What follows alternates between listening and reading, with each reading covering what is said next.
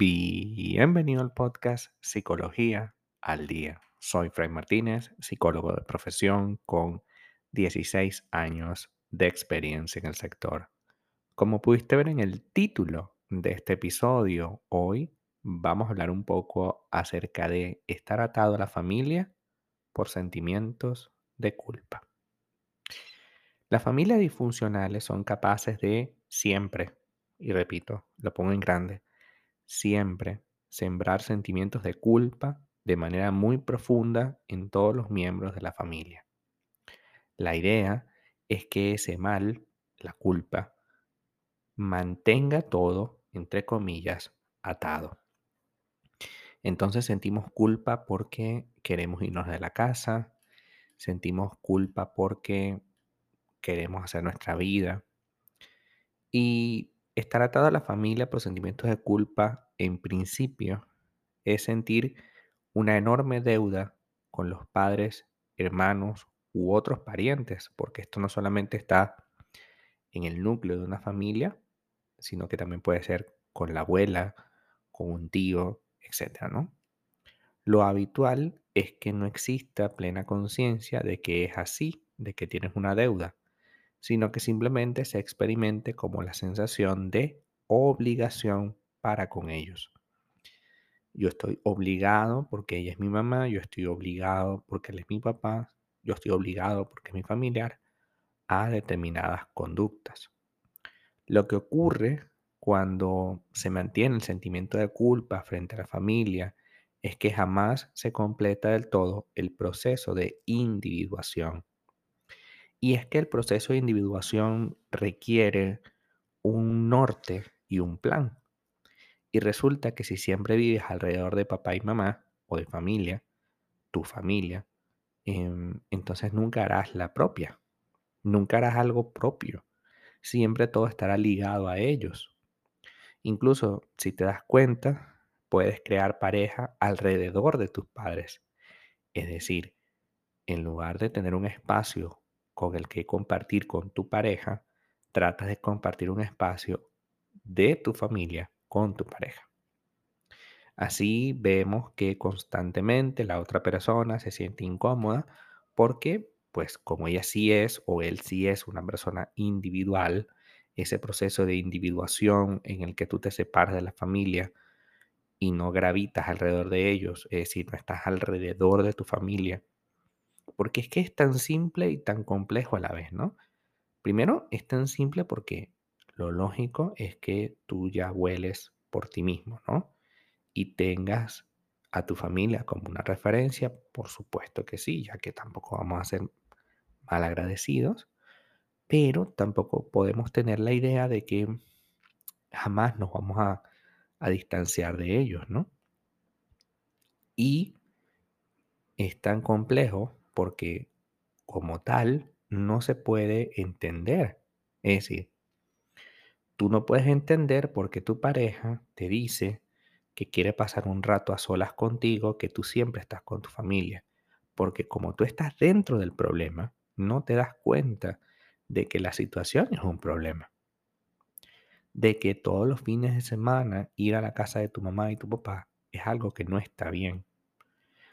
No solo porque, a ver, puedes ir a visitar, claro, una vez a la semana, dos veces, tres veces, las veces que tú quieras.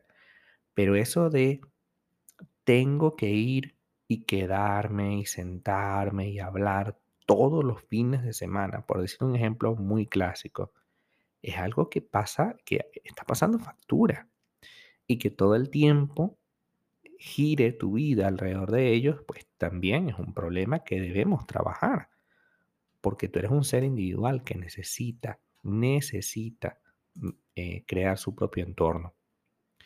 La culpa siempre será un elemento para manipularte. Así que si sientes deuda, culpa, es muy difícil que te puedas, eh, que puedas tener una familia funcional, aunque no lo parezca. No es raro entonces que las familias tengan algún patrón disfuncional porque está compuesta por personas y las personas somos imperfectas. Pero no todos pueden catalogarse como disfuncional como tal. Se define disfuncional como la relación dañina junto con creencias y prácticas que lastiman y llenan de angustia, ira, rabia, miedo o algún otro sentimiento a los integrantes de ese grupo. Este tipo de familias generan un maltrato a sus miembros porque basan los vínculos en la violencia. Tú tienes que ir a visitar a tu familia, tú tienes que hacer las cosas en familia, tú no puedes olvidarte de tu familia. Como que si tener propia familia, casarte, tener hijos, vivir lejos, es una manifestación de maltrato, cuando no es lo normal. Lo normal es que tú al final crees tu propia vida, ¿no? Yo siempre pongo el ejemplo de los pajaritos. Los pajaritos hacen su nido, tienen sus bebés y cuando es el momento, el pajarito ya más adulto se le empuja, la mamá lo empuja para volar y el pajarito vuela. ¿A dónde? A hacer su propio nido y empezar su propia familia. Esta agresión puede manifestarse de manera verbal o física o con la sobreprotección extrema.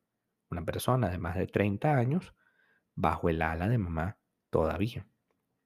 Es habitual entonces que en ambos casos, tanto la violencia física como verbal o la sobreprotección, esté alrededor de mensajes que vayan por el chantaje o la amenaza. Si tú te vas, yo me muero. Si tú no vienes más, hasta aquí llego. Los padres suelen justificar esa evidente disfuncionalidad y casi siempre lo hacen acudiendo a un grado de victimización. Insultan o golpean o maltratan a su hijo porque se este incurrió en un error y tal error es visto como un error hacia ellos. O también que actúen de manera distinta a como ellos lo han planificado es algo que no pueden pasar por alto. Las familias disfuncionales entonces suelen dar lugar a situaciones que van desde las dolorosas verdades hasta las dramáticas. Las dolorosas verdades se refiere a, bueno, ya estoy grande, ya quiero hacer mi vida. Quienes crecen en el marco de una familia disfuncional como esta, llena de culpa y dolor, en muchas ocasiones sienten que no valen lo suficiente y que deberían ser mejores personas. A veces de verdad llegan a ser mucho mejores que el promedio y a veces se sienten que están sufriendo tanto que no saben por qué ni qué los detiene. Tenemos que romper con esta estructura disfuncional. No se trata de romper con la familia o dejarlos de lado. Pasa por entender que existe una estructura disfuncional que tiene que ser rota. Uno de los factores que operan con mayor fuerza en esta fórmula es el sentimiento de culpa. No es fácil desprenderse de la obligatoriedad de estar con la familia, de esa creencia de que estamos abandonándolos, porque en realidad lo que hacemos cuando tenemos nueva pareja y, queremos fortalecer nuestro vínculo pasando tiempo con ella o con él es aprendiendo a vivir, porque la vida es así, son etapas. No podemos estar bajo el ala, bajo la falda de mamá o papá. No podemos estar toda la vida ahí. Tenemos que crecer, tenemos que ser independientes. Porque en el momento, y esto es lo triste del asunto, que papá y mamá ya no estén, que eso va a pasar. Yo sé que es duro, a mí también me afecta, pero eso va a pasar. En ese momento, entonces, como has vivido alrededor de ellos, prácticamente te irás con ellos y no sabrás qué hacer con tu vida luego de que tus padres ya no estén físicamente contigo. Entonces la idea es que uno aprenda a vivir sin ellos para que cuando llegue el momento uno tenga ya un contexto del cual valerse. No podemos vivir alrededor de nuestros padres ni nuestros padres alrededor nuestro, porque tarde o temprano esto es una relación que se va a romper. ¿Por qué? Porque lo natural es que tú vayas a buscar tu propio nido. Sí, así como lo oyes. Tú tienes que buscar tu propio nido. Hasta acá nuestro episodio al día de hoy. Muchísimas gracias por quedarte aquí hasta el final. Si deseas saber más sobre mi contenido, www.fraymartinez.com.